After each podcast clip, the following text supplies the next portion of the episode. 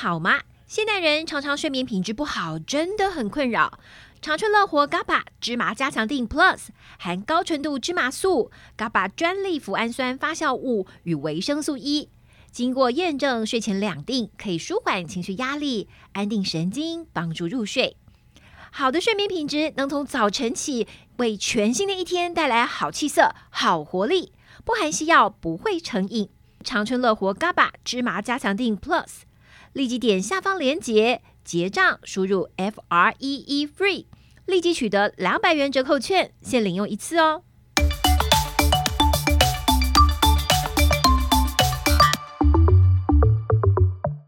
Hello，大家好，我是伊娃，欢迎您收听我们医疗健康 Talk。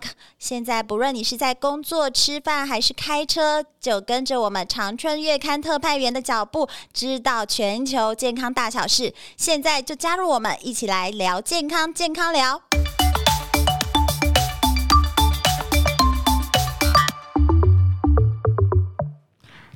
大家好，我是伊娃，欢迎来到我们的节目。哦，好冷哦，今年冬天真的是太冷了，听说有极极冻的可能哦。但是呢，就在这个冷冷的冬天，所有的病毒开始就蠢蠢欲动，再加上我们这两年闻闻之色变的那个 COVID-19，所以今年开始呢，很多人都把所有的疫苗打好打满，但是呢，我们还是时不时会听到，哎。有一些突破性感染啊，打了二剂啊，为什么还是会中呢？所以可见的疫苗真的不是我们的万灵丹。我们今天就要邀请我们的健康好朋友刘以礼营养师来到现场，跟我们谈谈要怎么守住我们身体健康的一个第一道防线。欢迎营养师，伊娃好，大家好。嗯，营养师，为什么我们就是常常就会还是会有听新闻听到，就是说，哎，打了二剂好像还。是一样有突破性感染的可能哈。嗯，呃，我我首先讲，我们还是鼓励打疫苗哈，因为毕竟疫苗如果普及率高的话呢，对我们的这个，比如说下降这个就是得到病的这个几率就会下降嘛。是，所以我们还是鼓励要打疫苗了。对，疫苗还是很重要。对对对，所以呃，第一个就是说鼓励打，第二个就是说。毕竟你打了疫苗，不管今天你可能在早期前几年，可能大家比较熟悉的是流感疫苗。对。那你打了流感疫苗，也不见得说不会得流感嘛，只是说它可能第一个让你的症状比较轻，好，比如说原本可能会很不舒服啦，那现在可能症状比较轻。简单讲就是重症可能会变得是比较轻症的概念呐，哈。是。所以打了疫苗之后呢，其实我们会强调就是说，你还是要做好所谓的自我保护的的作用，比如说你还是要戴满口戴把。口罩戴好嘛，毕竟现在还是不能把口罩脱下来嘛。嗯嗯。然后第二件事情就是，你可能还是要增强你的免疫力。对。然后包括你的饮食啊、你的运动啊，甚至于你的有没有洗手啊这件事情，因为现在很多开始有些人比较松懈了哈。对。因为我们疫苗普及率高了嘛，那大家可能会觉得，而且我们现在确诊人数常常在挂零啊，所以其实是好事。但是毕竟啊，因为现在大家旅游的机会也增加，然后国内的旅游群聚的那个。呃，范围也很广，就是大家几乎在各个景点都有。像我之前去玩的时候，发现哇，有些有些餐厅可能大家就是呃人挤人呐这样子哈，所以就是说大家可能在松懈松懈这个这件事情来讲，可能松懈心就就没有那，就是紧张的那心情就比较没有那么严重，然后所以就松懈下来。那这个就会影响到，就是说有机会会提高我们的这个风险。哦，所以我觉得可能不要想说哦，你打了疫苗，然后就无敌了。就像刚伊娃讲的说，哦，它不是万灵丹，嗯，但是它是必须的哈。嗯，对，所以啊，就是可能我们还是要戴好口罩啦，然后勤洗手。但是呢，我们还是可以靠一些哦，我们后天的加强，来让自己的身体变强壮。就是如果你就算真的得了，也就是呃，除了疫苗的防护之外，还有身体的第一道防线很重要。就是我们自己的免疫力，那要怎么样增加免疫力？我觉得这个免疫力大家讨论了很久，怎么增加？靠吃的，呃，靠靠休息啊，运动啊，这些。引领营养师有没有新的撇步可以告诉我们大家呢？嗯，其实呃，新的撇步就是跟以前。一样，就是要均衡呐、啊。那因为每次讲均衡，嗯、一般来讲就是大家会觉得说，哎、欸，好像反正东西有吃好吃满，就感觉是均衡。嗯、那事实上，它有一些小技巧，可能可以教给大家。好啊，好啊。第一个就是说是均衡，我觉得要做到均衡，其实是大家常常讲，但是真的要做到还蛮难的，尤其用外食。对啊，因为我们大概会看到看到在我们自己在门诊看到很多病人然后、嗯、就是说他们在讲免疫力啊，或者是说。要增强这个自己的这个防护力的时候，讲到均衡，他们可能有些人会觉得我吃的很养生了哦，比如说可能早上就固定吃燕麦啊，加豆浆加牛奶啊，中午就是可能自己煮啊，那晚上可能稍微吃好一点点，但也没有吃很多，没有吃宵夜。那为什么还是会免疫力失调？常常就可能，比如说免疫失调，不见得是跟新冠肺炎有关，有可能跟自己比如容易疲劳啦，容易感冒啦，口角炎呐，好，那甚至有些人可能会得带状性疱疹啊，这些都是所谓的免疫力失调的问题啦哈。那均衡的概念呢？事实上哈，第一个很重要就是说，你一定要做所谓的定时定量的观念呐。就是说，你吃东西，你不要就是呃，好像早上有时候起床，你可能就吃早餐，你没起床。或是说你可能太晚起床了，你就没有吃早餐，你就吃中午中餐。对，那这样子你的饮食的分配上就会不均衡，因为你没有定时定量的观念。那第二个就是均衡的目目的，就是说你不要每天都每天吃一样同样种类的东西，就太固定了哈。就是比如说你可能蔬菜，你你永远都是加高丽菜，然后或者是永远都是加花椰菜。好，因为觉得好像专家说花椰菜很好，这样，对对对，所以其实你太固定去选择一些东西呀、啊，嗯、你反而某些营养素是摄取不到的。好，所以我们常常在讲说提升免疫力啊，你一定常常、一般常常很容易听到就是说啊，我们要增加 B 群啊，对不对？对。那 B 群，大家想想法一定想说啊，蔬菜水果有。嗯、那我们每次去问病人说，哎、欸，你的蔬菜水果都有摄取足够吗？嗯、好，那他可能可能觉得说，哦，我们尽量。那每次去外面点，可能永远就是点那几道。哦、那家里水果永远就是香蕉跟芭拉，因为觉得这个是最健康的嘛，哈。但事实上这样是不对的啦，因为我们会希望多样多色，然后多种当季当令的哈。嗯、那这样子才是比较是营养健康的一个均衡的概念呐，哈。嗯那当然，在免疫力的增强的部分，我们还是有特别把几个重要的营养素把它抓出来，哈，哦、就是说在餐点里面，你可以检视一下有没有这些重要的营养素。嗯哼嗯哼，这营养素是很重要的，所以我们常常都会觉得什么东西是超级食物，就多摄取了那些东西啊。有一阵子就是花椰菜啦，有一阵子就小番茄啦，所以呢，可能哦，我们可能一呃一周里面。番茄占了五天，我常常对这个这个，我上个礼拜我的门诊病人有一个啊，他是来做体重控制，然后他本身刚开始他他来两年了，然后我记得他第一年来的时候，就是他他有点胖哦，男生，然后一百七十公分，然后有一百一百二十五公斤哦，蛮蛮蛮胖的，事实上他也自己也知道。那他他一个男生年纪蛮，但我记得他来的时候好像三十三十六岁、三十五岁那时候。其实是正值青春旺盛，然后很有体力。可是他来了然后一直打哈欠，然后一直抱怨说他很累，然后再来就是他常常感冒这样子哈。所以他的饮食里面很可爱，他因为他为了要体重控制，对他就想说，哎，吃鱼很好，然后他就去网络上订了一整箱的鱼，然后那个整箱的鱼那个月他每天晚上就吃鲑鱼，就是对，他就每天都吃鲑鱼料理。然后我说你不腻吗？他就说就懒得想要换什么，然后这个东西又很健康，是所以他然后他又订了。很多，所以他就一整个晚一整个月都吃那个鲑鱼这样子，然后我就说哇，你这样子不行，这样子你反而会有一些营养成分，比如说好适度的红肉里面，它可能有一些是铁，那铁可以让你有精神，好，所以你可以选一些瘦的红肉啊，不是说什么都不能吃。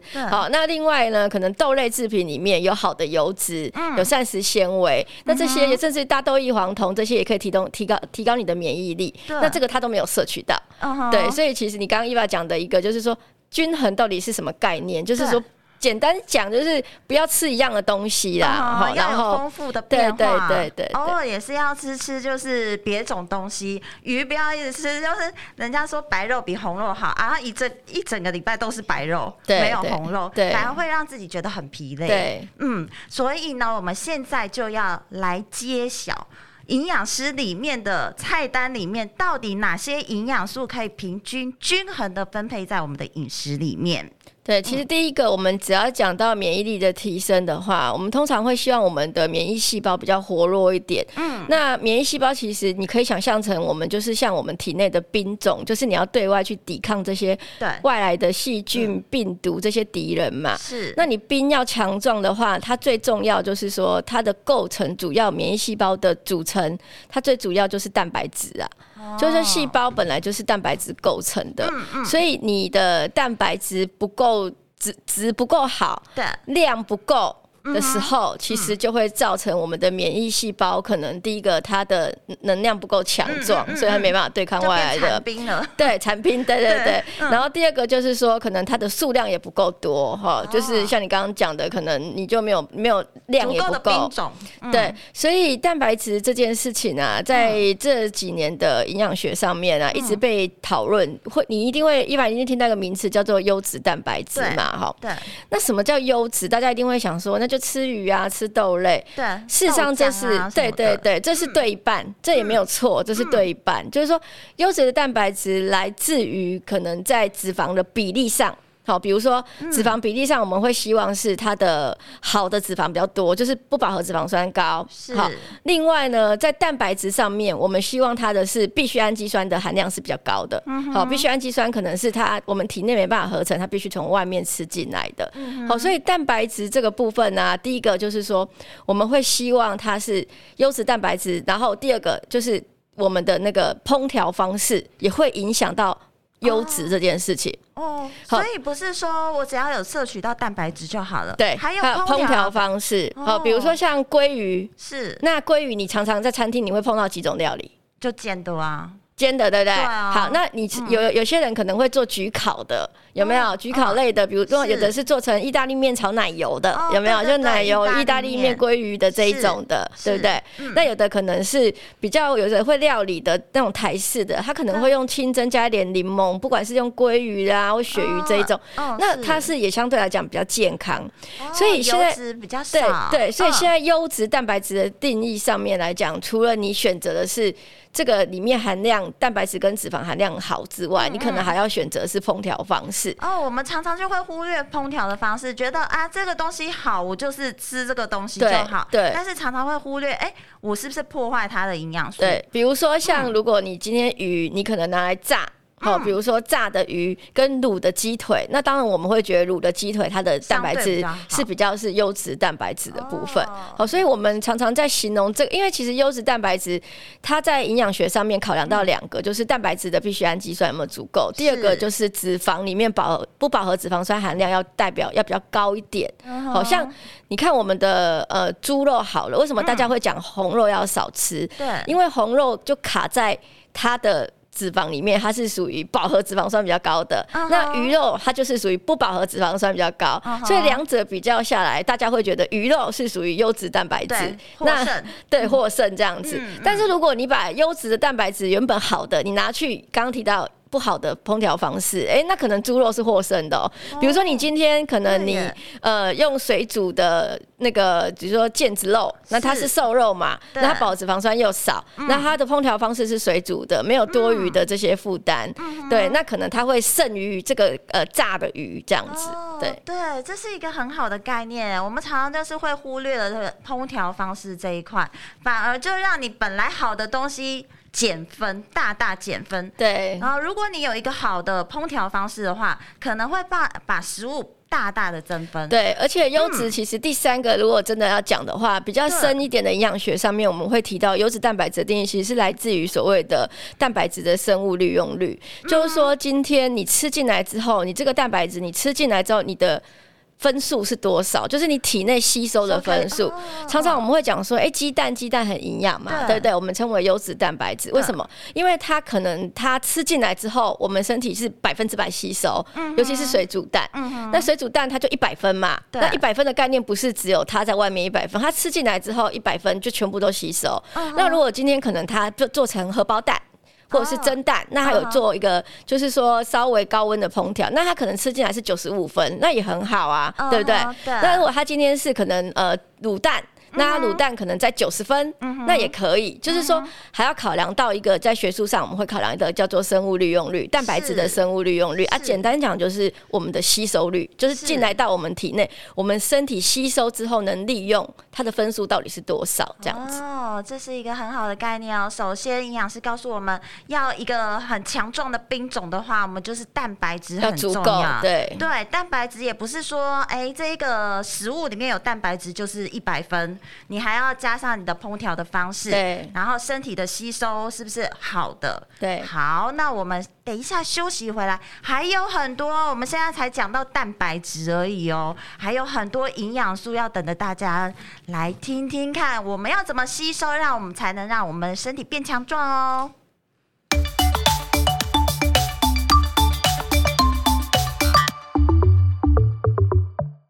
在繁忙的生活中，需要可以帮助消化、维持消化道机能的益生菌。长春乐活百亿多益生菌，专为国人饮食习惯设计的配方，三大专利菌株调和，每包都达百亿活菌及三大益生值，以维持益生菌的活性。每日随时补充，让嗯嗯维持顺畅，咕噜咕噜除脂好菌。长春乐活百亿多益生菌，立即点入下方链接结账，输入 F R E E FREE，立即取得两百元折扣券，限领用一次哦。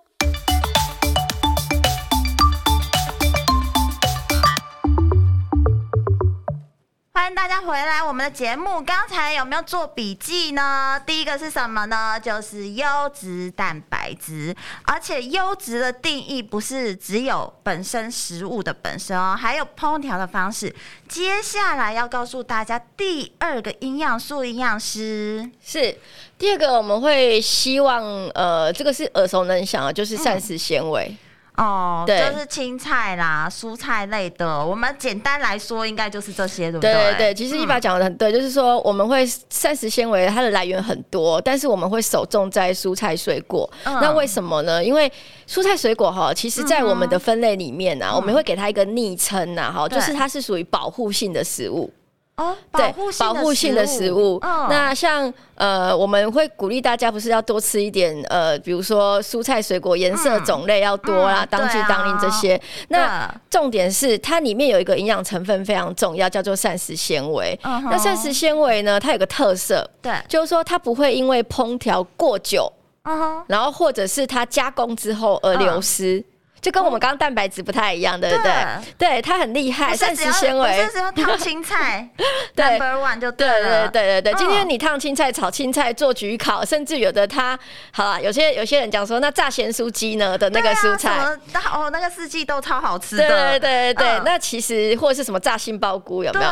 那它里面真的可以保留下来的成分就是膳食纤维，所以它不怕高温，不怕任何的烹调方式。哦，但是我们还是鼓励。当然就是不要吃那么过度的烹调的东西啦，哈，就是说烹调还是希望健康一点。那蔬菜水果，首先我们会希望说膳食纤维够的话，为什么在免疫力上面来讲是有帮助的？哈、嗯，嗯嗯、第一个就是说我们在免疫力的提升里面呢、啊，哈，我们会希望我们的身体啊，第一个我们的血管要健康，心脏要健康，哈、嗯，然后另外就是我们的这个器官上面来讲，我们会希望说，哎、欸，它是有活力的。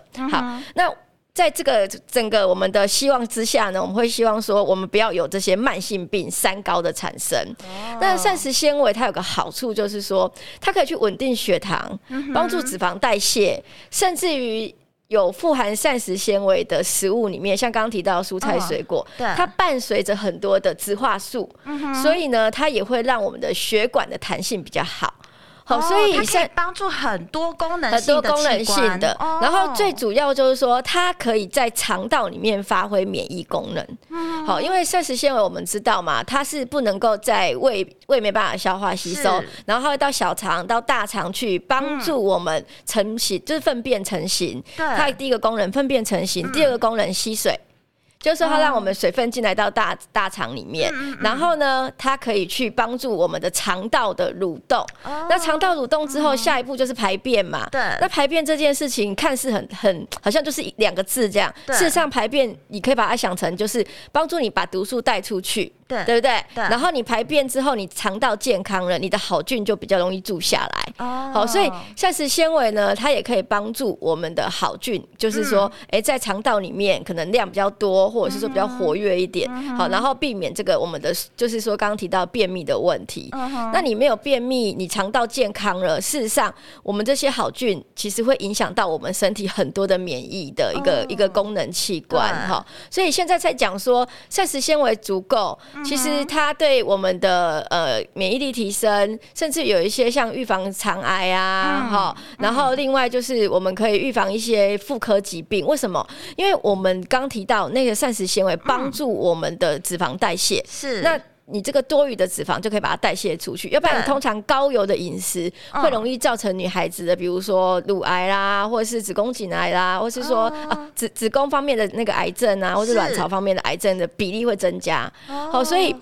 膳食纤维的免疫力哈，它不像大家可能想象的，只有就是预防感冒啦，或者什么这些。它事实上，对它其实对我们身体上面来讲，它是整体的发挥功能哈。所以蔬菜水果要足够之外，其实还有三大类食物要加进来。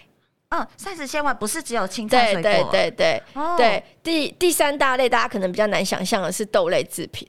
豆类，我们都以为豆类是属于呃蛋白质的那一，对，它是蛋白质那一块。可是它本身里面它富含丰富的膳食纤维，比如说像我们的豆浆，豆浆是黄豆去打的嘛，是你吃的毛豆，对，还有可能你在吃日本料理的黑豆，甚至于黑豆浆、豆干，那里面其实都有丰富的膳食纤维。好，所以我们常常在讲说，哎，你吃蔬菜水果，你的量。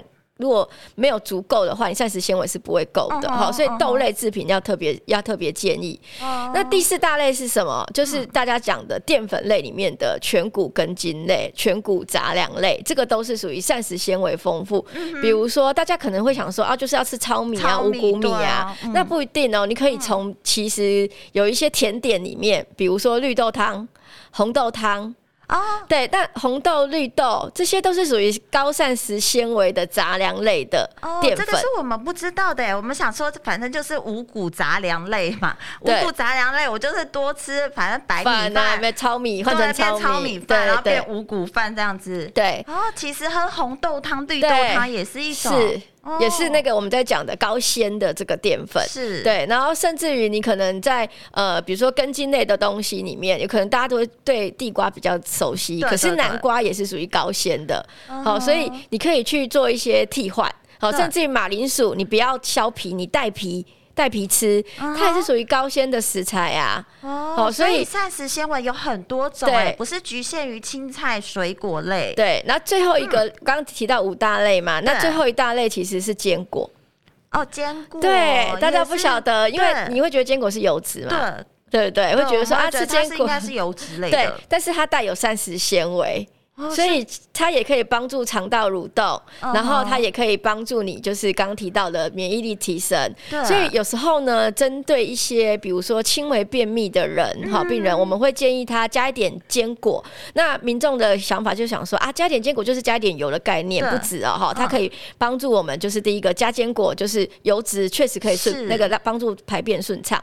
第二个就是它里面也有膳食纤维，好，所以这个是一个就是说你吃这个一举两得的概念这样子，哦，所以五大类的膳食纤维里面包括了青菜、水果，所以你不要永远都只吃青菜。对啊，我知道一定有青菜，然后我就永远都只吃青菜。所以豆类也可以，对，所以我们也可以喝红豆汤、绿豆汤当甜点来补充这个膳食纤维。是是是。然后另外就是坚果类，对，如果我真的很忙没有空，就是青菜、水果摄取不够的话，哎，坚果也是蛮方便的一个膳食纤维，也是可以补充膳食纤维。哦。那当然我们。我们会希望就是说，你的一天饮食里面，嗯，我们回归到免疫力就是均衡的概念嘛。你这五种都有摄取到的话，你就是平均膳食纤维就会足够，嗯。那我们计算过，就是说，我们通常啊，哈，一天一个成年人大概就是二十五克到三十克的膳食纤维嘛，嗯。那它的量里面必须可能要吃到，为什么大家会讲三蔬二果？对，这最基本的三份蔬菜，两份水果，然后再加上一一碗的。全谷根茎类，好，包括糙米或是薏仁或是红豆、绿豆都可以哈、嗯。一碗的这个全谷根茎类，一杯豆浆，好、嗯，然后另外再加上一把的坚果，这样合起来，你的膳食纤维才有可能达到二十到二十五克的量。哦吼，好，那那我我要问营养师的是说，如果像豆浆啊，如果我有渣跟没渣会有差吗？有差啊，就是说如果你呃自己打，那当然保留渣是最好的，因为它的膳食纤维，一杯大概两百六十 CC 的豆浆，如果是自己打的话，那它的膳食纤维大概占你一天需求的六分之一了，好，就是已经达到六分之一的这个量了，那其实是蛮好的哈。然后如果你是在外面坊间买的一些包装的豆浆，那现在其实有些包装豆浆，它也都会额外再加膳食纤维啦，哈、嗯，嗯、那也不错。因为现在厂商其实都有进步啦，它可能没有像以前那么复杂，嗯、那它可能有些是用水啊、豆类直接就。做成豆浆，好，那只是说它的那个保存技术里面，让它可以稍微保存比较久一点。那自己打大概放在我的，我自己都自己打，放在那个冰箱，大概是两天，可能就要喝完了这样子。那如果你嫌麻烦，有偶尔我会去便利商店买那个包装的豆浆，它里面也有膳食纤维。哦，所以我们其实增强免疫力要摄取膳食纤维，其实你可以从各种方法去摄取。好哦，所以其实可以吃的还蛮多的耶，膳食纤维这一块，不要永远都是青菜。水果哦，所以呢，刚才蛋白质、膳食纤维，还有第三类免可以增强我们的免疫力是哪一个营养素呢？嗯，其实第三类我要讲的是维生素 D 呀。维生素 D，对那不就是晒太阳吗？对对，维生素 D 其实最主要就是晒太阳。嗯，我们在研究里面发现，早上大概十点到十二点，或者是下午三点到四点这边，那它的阳光不会太强的时候，是你露出你的四肢，就是说手臂呀、啊，或者是脚啊，哈，就穿个短裤这样子晒一下十五到二十分钟，哦、那可以去就是补足你的维生素 D 的需求量。哦，所以一定要露出四肢。对，所以所以如果我穿着衣服，这样是没有用的。对啊，就就有点防晒的概念，对对，哦、所以其实他会建议你是有铺，就是把不要擦防晒，嗯，皮肤直接接触阳光的概念，对对对对对，直接接触，那你你也不用在呃正中午晒啦，你就是可能在比较太阳出来的时候就可以去做这件事情，好、嗯，那这个是我们早期最基本的要求，嗯，但因为可能配合。现在的人的生活习惯啊，像大家穿长袖啦、涂、嗯、防晒啦，冬天。对啊，然后可能还有就是有的人上夜班啊，嗯、或是你像早上你可能进公司。呃，八点有出来过，然后对，中午可能在公司有餐厅附订便当，然后可能到晚上才出来，那可能太阳都下山了。所以这几年发现说，哎，大家可能在呃抽血结果出来，发现说，哎，大家维生素 D 有不足，尤其是卧床的老人家，或是常常在家里面没有出门的老人家，那他就比较少晒到这个太阳嘛，哈。那这时候该怎么办？就是说，当然鼓励多运动，多可能多去外面晒太阳之外，可能饮食里面我们也可以做。一些补充哦，饮食也可以吃进去。对，那包括就是说，在鱼类里面含量还蛮多的哈，嗯、像呃鲑鱼啊，好，或是日式料理的那种鳗鱼、鳗鱼这一种，嗯、它里面有富含很蛮丰富的维生素 D 啊哈。嗯、另外呢，在吃这个鸡蛋的时候的蛋黄里面。蛋黄里面，对蛋黄里面的维生素 D 还蛮丰富的哈，所以有些人不喜欢吃蛋黄，都会把蛋黄挑出来。对啊，像小朋友、老人家更需要吃蛋黄哦，好，因为你小朋友你需要维生素 D 可以帮助钙的吸收嘛，那跟成长发育有关。是，那老人家他需要提升免疫力，甚至于维生素 D 有一个很重要的功能，它是造肌，维持我们肌肉的正常生理功能，一个很重要营养素。所以当你维生素 D 不够的时候，老人家就容易。卧床或者是肌少症产生，好，所以这个跟免疫力，你知道一旦卧床，你你就容易免疫力失调嘛，对不对？就是越来越越累，越来越不想出门，越来越懒得动。对，所以我们蛋黄就是必须得给予，你不要只有挑蛋白吃啊，你要挑蛋黄哈。那针对吃素的吃素的那个族群哈，叫菜的这一种，那它可以去摄取就是晒过太阳的香菇啊。就是干香菇，类似干香菇，干香菇，但是是要晒过太阳的，因为我们的阳光，对，因为我们阳光里面它维生素它会形成维生素 D two，再转变成维生素 D 三，进到我们体，就是我们在体内里面，它可以做利用，所以晒太阳它这个转换，它会把这个菇类，就是转换成富有维生素 D 的这个菇类，那这个东西就是说。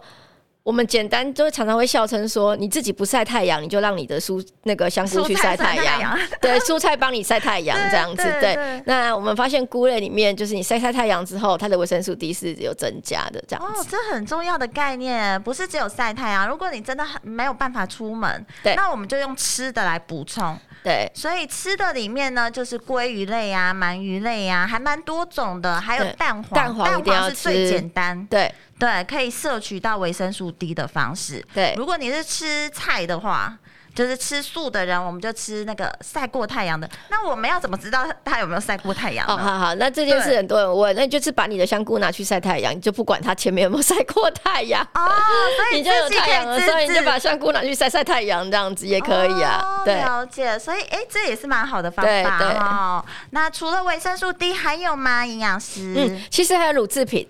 哦，乳对乳制品里面也有维生素 D，好，那这个如果敢敢喝牛奶的，其实也可以哈。Uh -huh. 所以维生素 D 刚刚提到，你你问的是说还有别的营养素嘛？对不对，对？嗯。那另外一个，其实在提到免疫力，我们会针对比较像这，因为今天还是讲，比如说预防流感、新冠肺炎这个跟黏膜的健康有关，我们会我们会再挑一个维生素 A 呀。哦，维生素 A，对，那维生素 A 大家可能会想到就是跟护眼有关，哦、对不对？胡萝卜嘛，对对对、嗯、对，第一个大家想法就是这个。嗯、但事实上，维生素 A 它有另外一个很强的功能，它是跟黏膜的健康有关，它可以增加我们黏膜的这个强韧度。嗯，那你当你的强韧度强的话，你可以抵抗外来的这些所谓的侵犯。嗯、好，所以它有点像是屏障的概念。这个屏障的营养素，我们细胞屏障的营养素，就黏膜，它就需要维生素 A。哦。那维生素 A 呢，有几个来源。第一个一定是红色黄的黄的食物。嗯。好，就刚刚那个伊娃讲到红萝卜，你讲得很棒哦，因为这个是首选。嗯。红萝卜虽然很多人不喜欢，我知道。对。小朋友超多人不爱吃红萝卜。对。但维生素 A 好，在蔬菜里面最高就是红萝卜。对，那我教大家一个小小的方法。如果真的不敢吃红萝卜，你真的把它打成红萝卜汁也可以。那你可以加一点点，加两个东西把那个味道盖掉。第一个就是你可以加凤梨，好，就是说凤梨产季的时候，我自己会加凤梨，然后另外加芭乐。好，这两个水果它可以帮助你把这个红萝卜的这个腥味，人家说炒奇米，就把它盖掉这样子。那你打出来再加一点牛奶，会喝起来像木瓜牛奶。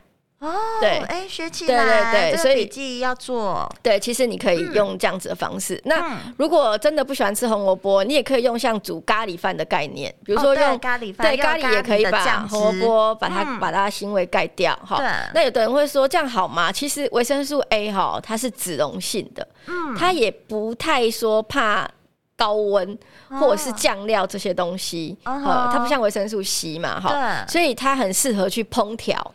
所以它一旦烹调加了油脂之后，反而会增加维生素 A 的吸收。哦、所以看刚刚咖喱饭，里面卤牛肉有没有？不是都会加红萝卜吗？然后卤味，卤味红萝卜味道就比较没有那么那么那么严重的那种味道，那个都是可以接受的。哦，所以红萝卜是首选。对，另外像呃，还要讲一个也是大家很讨厌的蔬菜，就是像那种红椒、甜椒那一种，应该是。对你吃那种东西哦，可能不要，就是说大家会觉得吃生菜沙拉，对，但你事实上你可以要炒炒一下，嗯，就是炒一下油脂，它也会增加维生素 A 的吸收。那如果真的你很不喜欢这些东西，那在淀粉里面，南瓜跟地瓜很高。哦，南瓜，因为它也是红的，我们就用红的概念去选食物就对了。对对对，对，这是第一个。嗯、那第二个大家比较不晓得的是绿色的里面也很多，这也不见得一定要真的认真的吃吃红萝卜啦。哦、所以对，对绿色里面两个，一个是大家可以接受那个绿花野菜，嗯，绿花野菜其实它的维生素 A 也很高。嗯、然后第二个就是台湾呃呃早期很便宜的哦，现在是养生蔬菜的，就是地瓜叶。嗯哦，地瓜叶，哇，那取得非常容易耶。对，所以其实你去路边摊点个地瓜叶、嗯、啊，你就烫个青烫个青菜，加一点油，那个其实也可以帮助维生素 A 的吸收。那维生素 A 高的话，其实可以帮助我们的第一个黏膜健康、护眼，而且它对骨骼也有帮助，护就是对牙齿的健康也有帮助哈。然后对皮肤，就是有些人可能在免疫力比较低的时候，皮肤会发痒、瘙、嗯、痒。那这个对维生素 A 的这个缺乏哈，也是有相关的。另外哈，最近很多研究就是维生素 A 缺乏的话，可能也会引起一些癌症嘛，好，所以因为它是我们抗氧化的防线，对对，最重要营养素哈，除了维生素 C 之外，还有维生素 A 哈，好，所以这些都是必须得摄取的。好，就是怎么样增强我们的防护力，好像感觉也没有那么难呢。我觉得就蛋白质嘛，膳食纤维、维生素 D 和维生素 A，对，其实你只要掌控这几大元素，嗯，其实身体就是会细胞就会变成强壮，对，你的兵就会变得多，然后又每个又。各个撞头，对不对？对，对，对，所以这样子你就可以防守住我们第一道防线。除了吃之外，营养师，你有没有其他小撇步呢？有，其实呃，这一次哦，我们在讲说，在这个预防不管是新冠肺炎或流感，然后因为开始冬天来了哈，呃，可能在第一个就是说。真的在习惯上，我们会希望戒烟呐，戒烟这是大家在宣导的哈，别不要戒，烟跟黏膜健康有关。然后少喝酒，为什么？因为酒类其实它会增加 B 群的代谢，哈，那 B 群在我们体内也是增强免疫力很很重要的一群一群维生素啦，是。非常重要的。所以戒烟少喝酒，这是第一个条件呢。那第二个呢，我们还是鼓励，就是说睡眠的的品质要好。好、哦，因为睡眠其实你就是在修复，你的兵要修复休息嘛，对，不对？你怎么一直让他站站那个，一直在那边站着站，对，战争这样他很累啊。嗯，所以睡眠品质好这件事情也可以让我们的免疫力提升，嗯、所以必须得要做好睡眠的功课。好、哦，比如说可能你在睡觉前不要划手机啊，好、嗯，或者是说你的睡眠习惯不好的时候，那应该要怎么去做一个改善？比如说你可能不要太晚睡觉。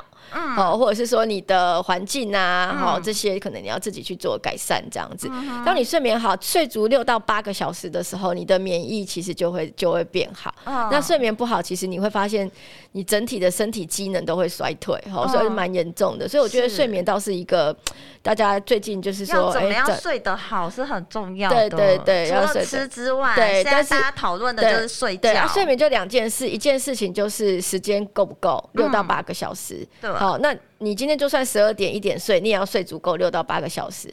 第二件事情就是睡眠品质，嗯、有的人起来两三次，那个是睡眠品质不好，嗯、那可能考量到第一个，你是不是睡前喝很多水？嗯、那有的人起来是不是你都吃太饱了？有的在睡不好，就是可能你晚餐吃太饱，或是吃宵夜，那可能就他就会就。睡了两三个小时，觉得胃很胀起来，嗯、那你就要改善前面这件事情，好、睡眠品质的部分，嗯、这个我觉得倒是蛮重要的。好，嗯、睡觉的值跟量也很重要。对，还有最后就是运动啦。对，我们讲说运动，当然你运动本来就可以活络我们的细胞嘛，那可以让我们的身体新陈代谢好，免疫增加。嗯、所以规律的运动，一天三十分钟是必须的。嗯，那最后最后其实提醒大家，就是免疫力吼跟一个关系很很那个，就是说跟那个心情的愉快跟不愉快。这件事情，压力。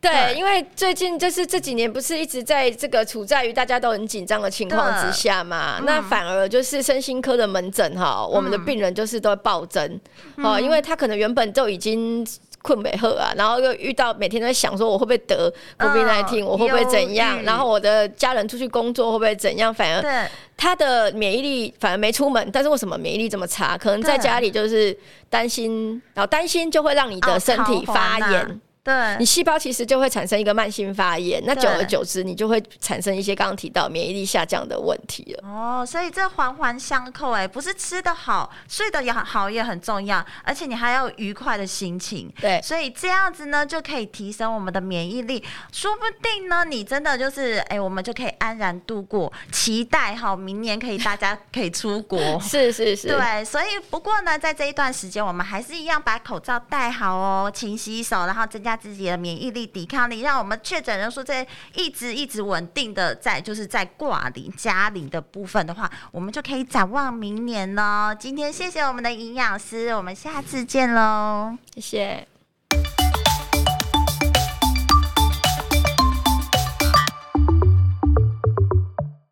现代人手机不离身，除了睡觉、休息，三 C 几乎占据了我们大部分的时间。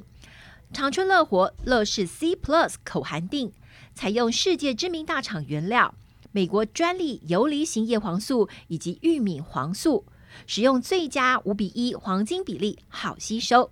另添加萃取自红球藻的虾红素，让在阅读、使用三 C 之后有晶润舒适的最佳保养。长春乐活乐视 C Plus 免吞服。对于不爱胶囊的小朋友以及老人家是最佳选择，口味宜人，精量有神，超方便。请证明长春乐活乐事 C Plus，立即点下方链接结账，输入 F R E E FREE，立即取得两百元折扣券，限领用一次哦。